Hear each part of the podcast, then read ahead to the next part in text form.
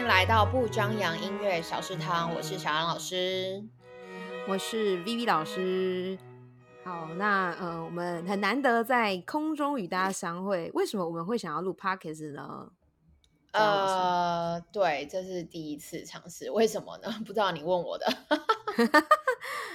好啦，就单纯是觉得好像用声音跟大家聊聊天，然后比较轻松一点的方式来讲一些可能有趣的呃，现在音乐上相关的事情啦，或是一些时事啊，跟音乐有关的东西啊，教学内容等等等，就是可以比较。轻松一点，不用像录影片一样需要一个呃场地的限制或者是什么呃很多的准备这样子。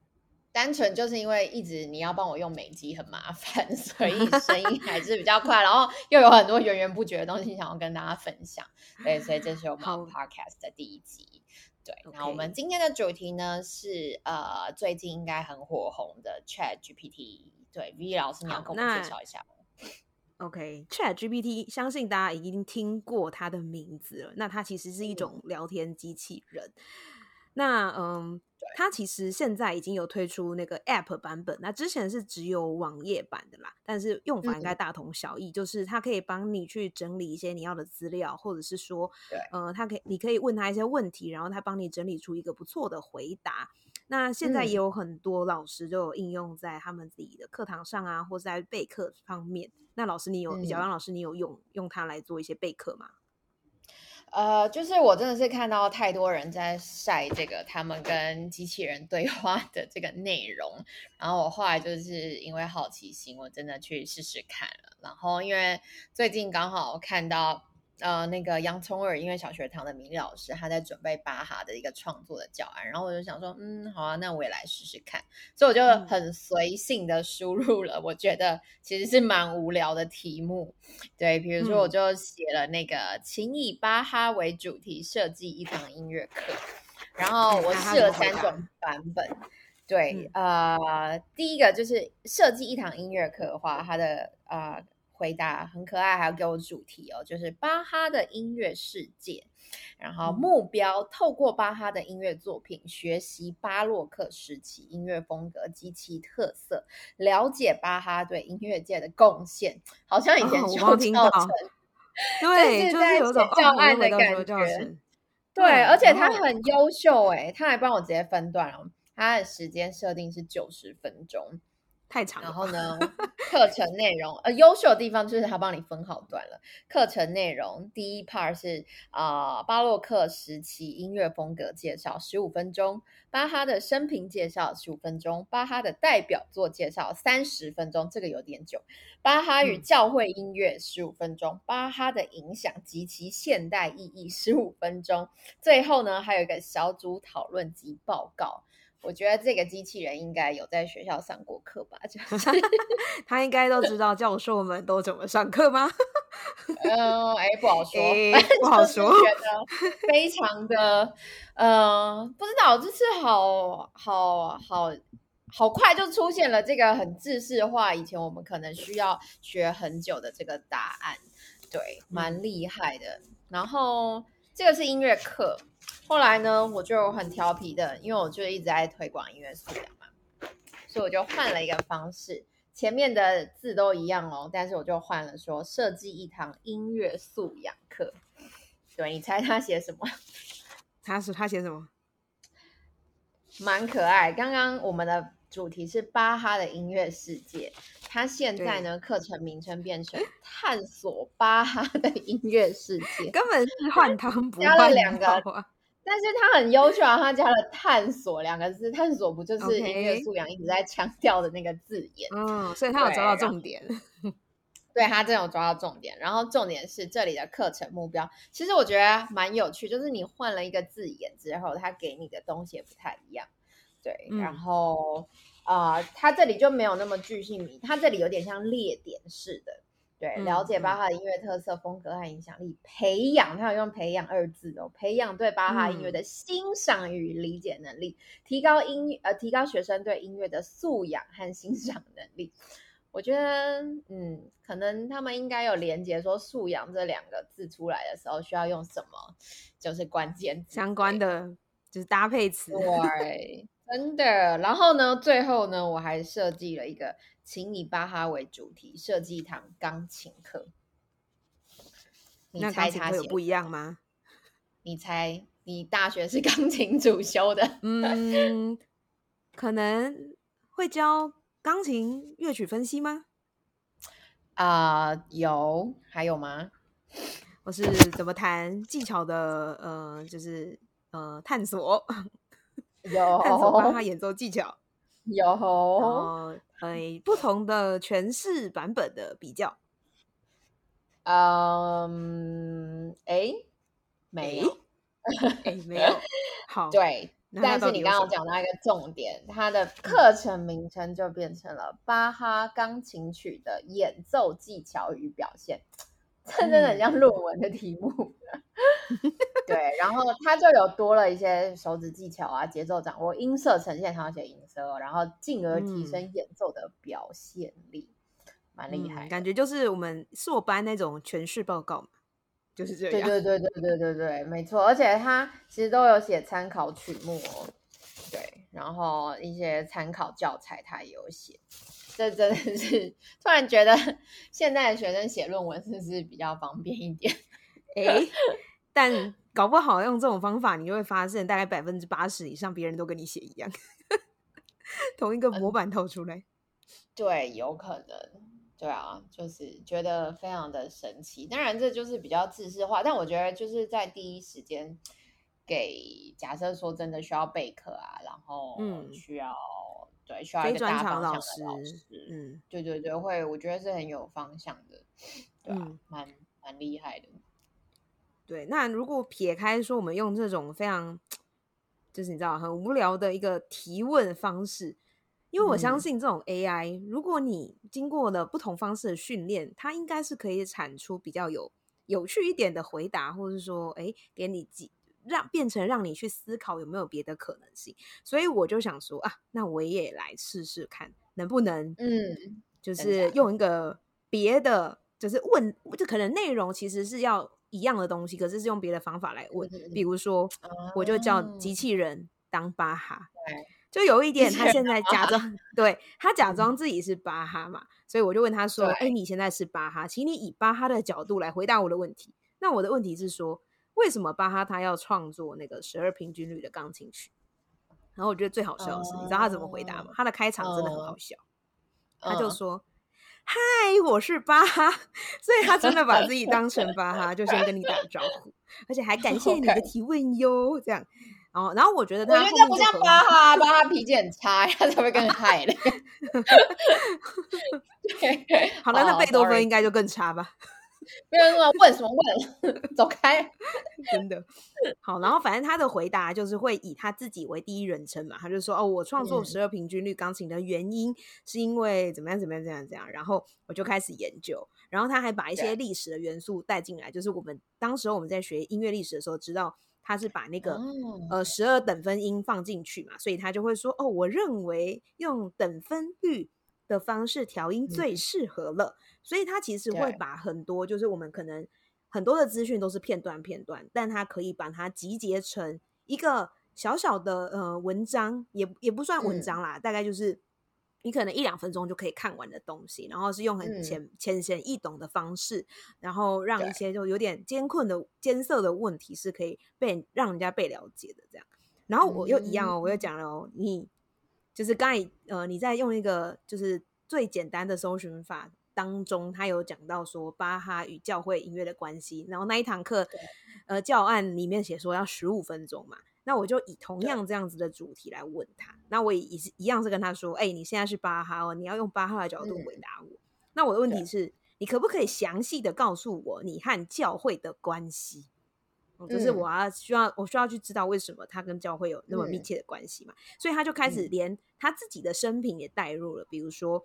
他可能说：“哦，小时候就是我们家一家都在那个教会里面啊，然后在教堂里演奏啊、唱歌啊，然后教会有的人给我支持啊，所以我很多创作就是为了教会而做的，然后诸如此类的，所以就是好像又用一种比较有趣的方式把把他的生平给带出来了，不像是我们可能就是看那个音乐家故事，然后听到最后都想睡，就是永远都是千篇一律的方式，就是一样的内容，然后可能讲的。大同小异这样子。所以我觉得其实就这个软体就是看你要怎么样去应用，怎么样把问题丢给他。我觉得如果你问对问题，然后用对的方法问问题的话，其实这个机器人是会带各位老师们上天堂的。对，老师，哎，这蛮蛮好玩的，就是突然让我想到我那个几年前带那个音乐班的小孩。然后他们不是都读那个音乐史，就是读的很痛苦嘛？对呀，就是对。然后所以后来我就觉得，嗯，不要这样好了。那时候我就跟他们说，哎，你们现在来试试看吧。我记得那时候我们是做巴洛克主题，然后就做了巴哈的那个啊，Facebook 跟 IG。对，我有感觉类似的事情。对，感觉这个就可以让他们去从中截取，然后去尝试发文，然后或者是 PO 那个照片。对，这还蛮好玩的。对，我我要想分享一下，就是我有给小朋友做过类似的东西，就是在最早最早的时候，给他们用手绘的方式去画出音乐家的。就是他的 Facebook 的那个主页面板大概会长什么样子？对，然后学生就很好 笑啊，就是那个那个年代不是都戴假发吗？对，然后学生就把他的所有那个旁边，巴哈旁边那些好友全部都戴假发，就是各个人全部都戴上假发，就是他们都觉得各式各样的假发很有趣。但我所以就用这种方式，其实你去认识一个音乐家，或者说当时候的历史背景，其实是很一目了然，然后也比较有趣。不然光是老师一直在那边讲说，哦，那个时候呃什么什么特色啊，然后怎么样这样讲讲，对，讲到最后学生就睡着，然后你也觉得就是就是觉得你的用心好像学生都辜负了那种感觉。所以我们要说，呃，问好问题。让 Chat GPT 帮助你学生不睡着，这样。对啊，我觉得，我觉得也可以教学生，就是用这个软体去帮助去问问题啦。对，因为其实小朋友现在的小朋友，应该说包括我自己，我也觉得有时候我也不太知道怎么样去问一个好的问题。然后学生更是，学生可能可能就是非常直白的，比如说今天你他他在任何一个。题目上，他看到这个问题，请问什么什么什么，他就直接把这个问题直接打上 Google，就是他不会去思考说我要找哪个关键字，或是怎么样问我才会得到一个最好的答案。可是我觉得他透过这个机器人的跟他这样一问一答，哎，他可能可以从机器人给你的回答当中再去找到线索，去说，哎，我到底要怎么样问问题才可以得到我想要的东西，然后再一直反复的去练习。所以其实这真的是一个蛮好的工具。对，所以应该是说，要解决问题之前，要先懂得学习问问题，没有错，没有。这我觉得是不是应该不是只有学生要学，还没有错。对啊，对啊，其实老师就像我刚刚在用一个超无聊，请以巴哈为主题设计一堂 bra bra bra 课，就非常的死板。然后你刚刚在聊天的时候，我就是写巴哈为什么要戴假发？那你确定？哎，说刚才他回答你什么？他说。巴哈在晚年时，因为工作压力和精神压力，可能患上了头发稀少和掉发的问题，因此开始戴假发来掩盖这个问题。此外，当时戴假发也是一种流行的时尚，因此在社交场合戴假发也是一种礼仪性的做法。然后，据说巴哈的假发非常昂贵，有时 候他甚至会用他的作品版税来支付假发的费用。然后在他晚年，巴哈的假发甚至成了为他形象的一部分，以至于 他的形象被人们所熟知。嗯，所以会有巴哈的光头照吗？我觉得好像很少看到巴哈的光头照。既然他对于他好像对于他的那个头发非常在意，所以应该不会出现光头照吧？真的吗？我不知道，也可以查查看。好啊，这已经脱离学习以外了，但蛮有趣的。对，所以啊，但我是觉得说，这个软体你在做，再让他做一些资料收集的时候，其实也是要再去再度验证，就是不能完完全全去相信他给出的答案。就是小朋友，应该说老师在教小朋友去用这个软体，或者说我们自己在用用的时候，也要去很注意这件事情。有可能他给出来的资讯是错误的，可是我们不知道。对啊，就是说我们应该说在嗯做任何事情都都一样的概念吧，就是你必须要再验证是不是真的是这样，而不是要一昧的就相信你所看到的东西。这所以这蛮难的，所以 如果你要解决一个问题，你需要先懂得问问题，然后还你要去辨别这个辨别辨别 辨别这个呃回答的正确性。嗯，对，那要读很多书。Oh my god！哎，对啊，就是读书很重要嘛？我觉我觉得我们现在都读太少书。三日不读书，便觉得面目可憎。应该是脸已经坏了吧？脸已经坏了，真的不是因为，因为我最近真的有发现，我最近去上了什么课？呃，哦，线上的进修课，然后就是在讲跟教材有关。然后我就觉得天啊，听完好兴奋哦！然后也有上时间哦，我那天是去听那个刘巨卫老师的音乐欣赏课。嗯，你有听过吗？对，他刚好你说现场吗？对他来成大医院演讲，然后不知道哎，你知道我以前我记得我我有一堂课好像就是要看老师的 DVD，然后写报告，然后我就会觉得哦，然后就是很想睡觉。可是那天听完我超感动哎，就是刘老师其实年纪非常大了，但是你就觉得天啊，他的眼神会发光。然后他在讲啊，他那天是在讲那个雷斯毕基，然后那个拉哈曼尼诺夫，对，然后还有那个。那个什么莫扎特对的那个唐乔望尼，然后我就觉得天哪，就是他讲了好多东西，我都觉得好兴奋哦，然后就觉得怎么上课是这件这么幸福的事情。但是我觉得以前音乐欣赏课跟歌剧课的时候，我都在睡觉。对啊，就是我深深感到抱 歉，就是对啊，就是，然后我就当下就觉得，哦，对我还有一篇文章没写，我真的是觉得说，就是如果时光再回到过去，我一定不会翘课。嗯，对。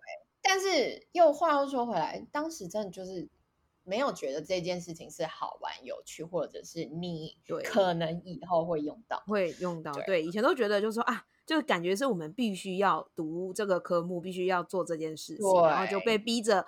我一定要选择这堂课，不然我就要被当了，这样就感那种感觉，然后就就去上课。对啊，所以我就觉得，如果以前就知道，我觉得应该会好一点。对，就是少走一点冤枉路。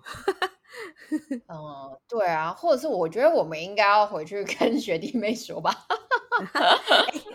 说了应该也大家还是一样吧，我觉得还是一样划手机，然后孩子们要听啊，真的很重要，不要再翘课了。因为一样的课在学校上很便宜，去外面上很贵。真的，每次都觉得啊，当时候没有认真听，然后等到你需要用的时候，你必须要去另外再找老师上课，然后就花好多钱。真的 傻傻的，所以我觉得说不定就是这种啊，跟聊天机器人对话的方式。我不知道有没有办法促进学习的动机啦，但是我是觉得，就是自己老的时候就觉得这一些东西又蛮好玩的。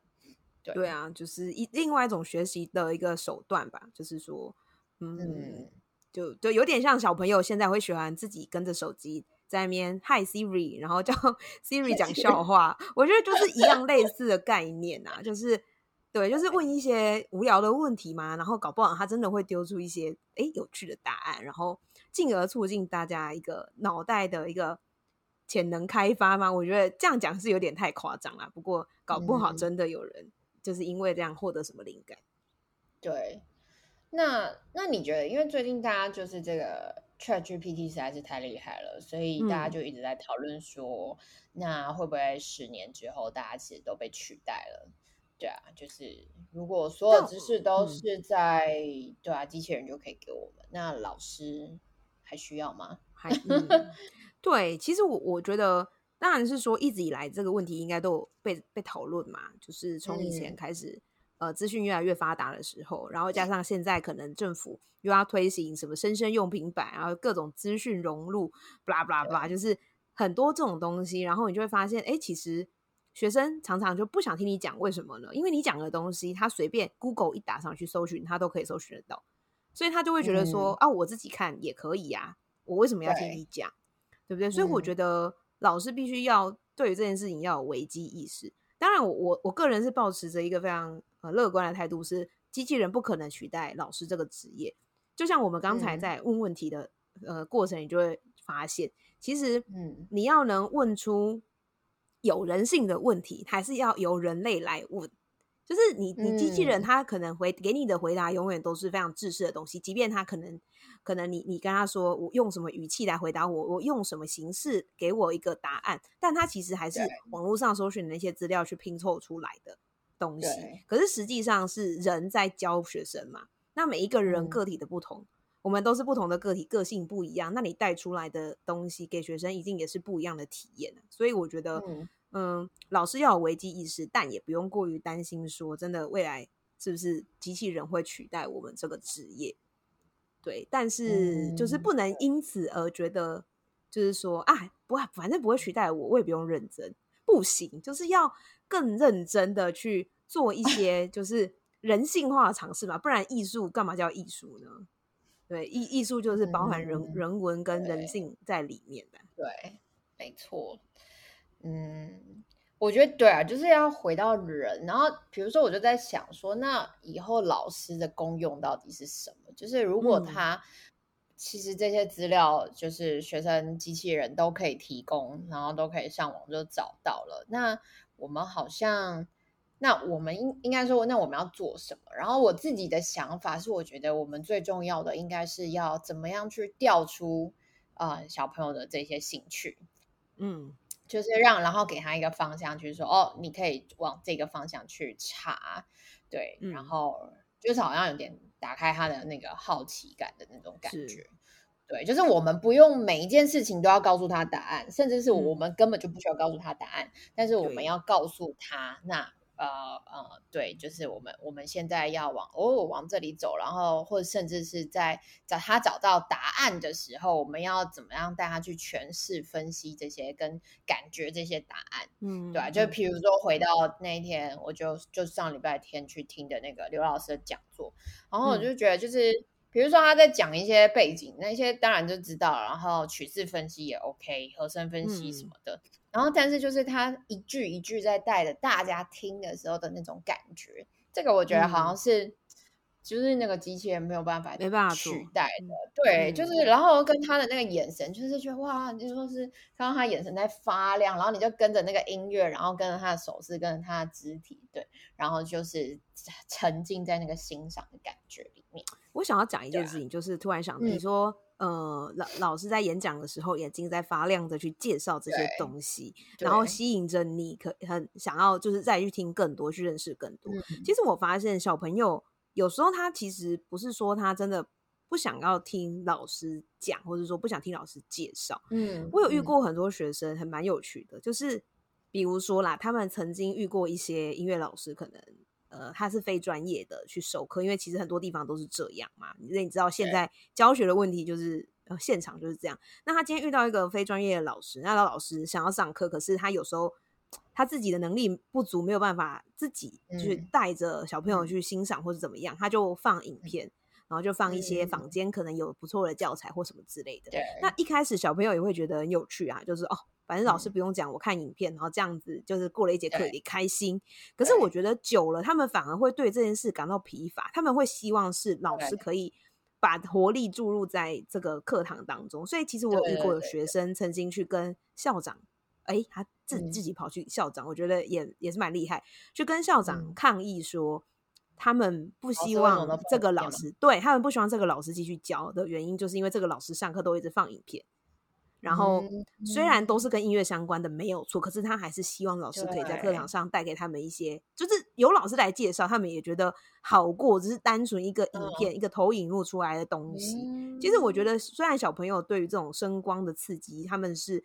相对来说会比较吸引他们，可是对都是会疲乏的，对啊，就是就是说很多资源，对，就是他们一群是一群学生，就是 刚好刚好那个班级，对。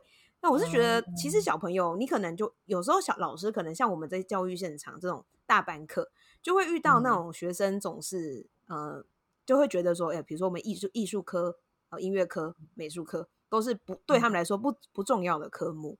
都是相较于那些什么国音数字社来说，就是觉得不重要。哦，上课睡觉，就是就就这样子。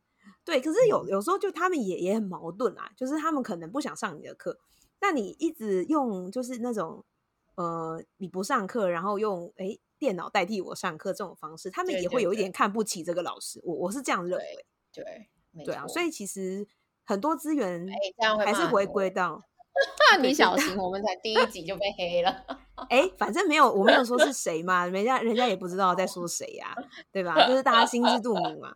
就是哎，有做这件事情的，你就自己哎摸摸鼻子，就说我下次不会这么做啊。没做这件事情，你就说很好，我非常棒。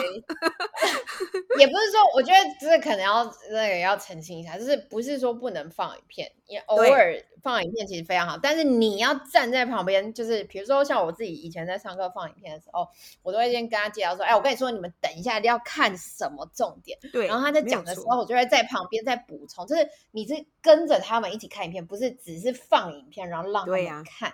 对，然后对啊，你又不是遥控器负责按播放跟暂停嘛。对对。对，我觉得这个是重点。对我，我不是在批评说放 影片这件事，因为我觉得重点在你怎么去运用那些资源。对，然后我其实觉得对于音乐保持高度的希望，就是机器人这么厉害，那大家就其实是会开始强调人性的。人性的光辉，人性 太多，嗯，就是人这件事情的重要，所以我其实觉得艺术科、音乐科这个，说不定落十几年后，我们的重要性会跟国音数就是平起平坐。是啊，我觉得现在已经有这样子，因为你，因为其实大家现在对于学科来，呃，也是重视，但是。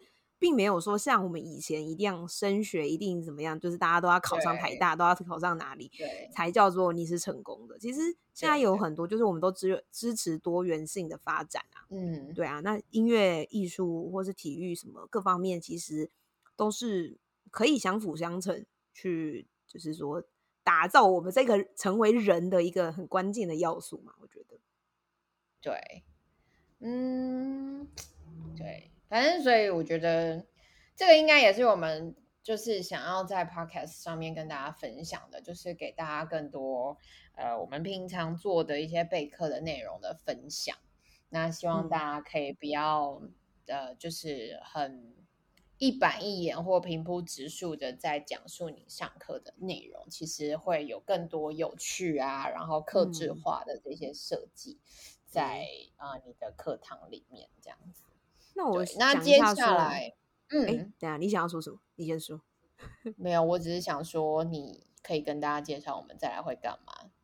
哦，你说接下来的，或大家可以许愿。OK，好，我我觉得对啦，开放大家许愿，就是希望我们聊什么话题，或者是说，诶，想要听我们讲一些什么呃秘辛啊，或者说音乐家的故事，然后比较有趣的方式来介绍，或是一些乐曲。的欣赏的方式也都可以。那我是觉得我们接下来，请他直接去看音乐家的无聊人生。哎，对，音乐家无聊人生，我觉得也讲的太好了。对，他是真的很厉害，真的很厉害。我觉得能把一些非常无无聊的东西，把它弄 得就是真的有声有色，然后又哎很很容易让人家理解。我觉得真的是很难得，很难得。我们都要。虚心的去学习这件事情，因为身为老师，我觉得讲会讲故事是很重要的事情。因为有有一些对啊，你你如果不会讲故事，其实你再怎么样有各种花俏的手法，其实也很难吸引到学生的注意力。我觉得厉害的老师就是他真的就是一一张嘴巴走天下，就是他可以他可以用他的嘴没有错没有错，真的他就啊没有啦，人家也是要有很有。头脑的，对啦，才可以讲出言之有物的内容。对啊，对啊。好啦，那我们之后的，呃，其实我们好像也没有特别定，就是我们的主题内容大概会有什么，但不外乎就是可能一些音乐时事的分享啊，或者是说，可能有一些，哎，最近我们产生我们在教学上有没有用一些新的教案，然后我们觉得有趣的，然后有不错的效果，可以分享一下，就是在课堂上发生的一些事情。对，那小杨老师，你觉得呢？还可以讲什么？其实我是更想，因为之前我们就是会放一些备课的内容啊，PPT 或者学习单在我们的粉砖上嘛，然后我觉得反应都很不错，但是也接到老师就是下载了之后，但是不会，就是不知道怎么用。对，或者是更优化延伸这些用法，所以我自己是蛮期待。比如说，我们有一个主题，然后上传之后，然后我们可以跟针对这个主题去做一些说明，这样子。嗯，对对，这样也蛮好，就是实际讲给老师们听，说这个东西到底要怎么用，然后我们用了之后有什么样的效果，可能用听的比其实就是我们直接看文字。嗯，对对啊，就是用看的，用看的总是就文字叙述不会这么的容易被理解。用讲的，会不会大家只想要听八卦而已？哎，我们就是中间 穿插一些八卦嘛，就像我们刚才中间也讲了一些，呃，讲了一些东西。我我可以那个，我可以分享那个我没有上班的日子，我失业的日子，可以啊，对啊，对，就是各种乱聊天啦。对对对，就是如果大家有兴趣的话，可以就是留言给我们这样。嗯，然后再预告一下，就是我们之后可能会有个，就是结尾都会有一个小单元，就是哼哼猜歌这样子，就是可能会乱哼某个古典古典名曲之类的，就从最简单的开始，然后呃。大家就可以留言啊，猜猜看看你们猜不猜得出来？就我们哼的到底是哪一首歌？然后我们就下一下一集就会稍微介绍一下这一首歌。那如果我们这首歌是要带入欣赏啦，或是相关的课程啊，可以怎么安排之类的？嗯，所以比方说你要来示范一下吗？嗯，比如说，噔噔噔噔噔噔噔噔噔。这样子出击曲，对，就类似这样，然后大家就可以留言，哎，就是谁的出击曲？我们今天讲到了很重要的一个人，OK，巴哈出击曲，对对对，然后我们就可以讲说，哎，要怎么带小朋友欣赏啊？然后有什么样的资源是可以运用的啊？诸如此类的。嗯，了解了解，好哦，那这就是我们不张扬音乐小食堂的第一集，然后期待之后再继续跟大家在线上聊聊天。好，那如果大家有什么意见的话，都欢迎直接到不张扬的粉砖，只要在 FB 上搜寻“不张扬音乐小食堂”就可以找到喽。嗯，OK 啊，然后 YouTube 也呃，YouTube 要记得也稍微 去支持一下，因为我发现我们的粉砖上面小铃铛，对我们我发现我们的粉砖好像按赞人数蛮多的，是不是至少也有一万人嘛？我有点忘，有吗？你多看一个零吧，我不知道，因为因为我看它都是什么一点，哎，汉战是一点，哎，还是一千人？你是不是看成什么？应该是一千而已吧，这一百。好哦，好哦，没关系，我可能自己想象，自己想象，就跟你希望你自己的户头可以多一个零是一样的意思。哦，好好，我觉得可能老师都需要具备这样的想象力。对，就是后面的同学嗨起来，然后就 就是走三个人。哎，不行哎，就算只有你，就是跟你讲，人数最越少，你要越嗨，不然学生真的，不然学生真的就已经不行，他就会进入他的弥留状态。对啊，反正就是这样啦，就希望大家都可以支持我们各个东西，比如说 FB 的，或者是呃那个 YouTube 上的东西，然后以及我们的 Podcast，希望大家都可以，常常跟我们互动。嗯，好哦，那就这样喽，拜拜，拜拜。我会有一个飞到的音乐吗？噔噔噔噔噔噔噔噔噔，哎，我们等下就放这一首喽，后置这个。好，拜拜，拜拜。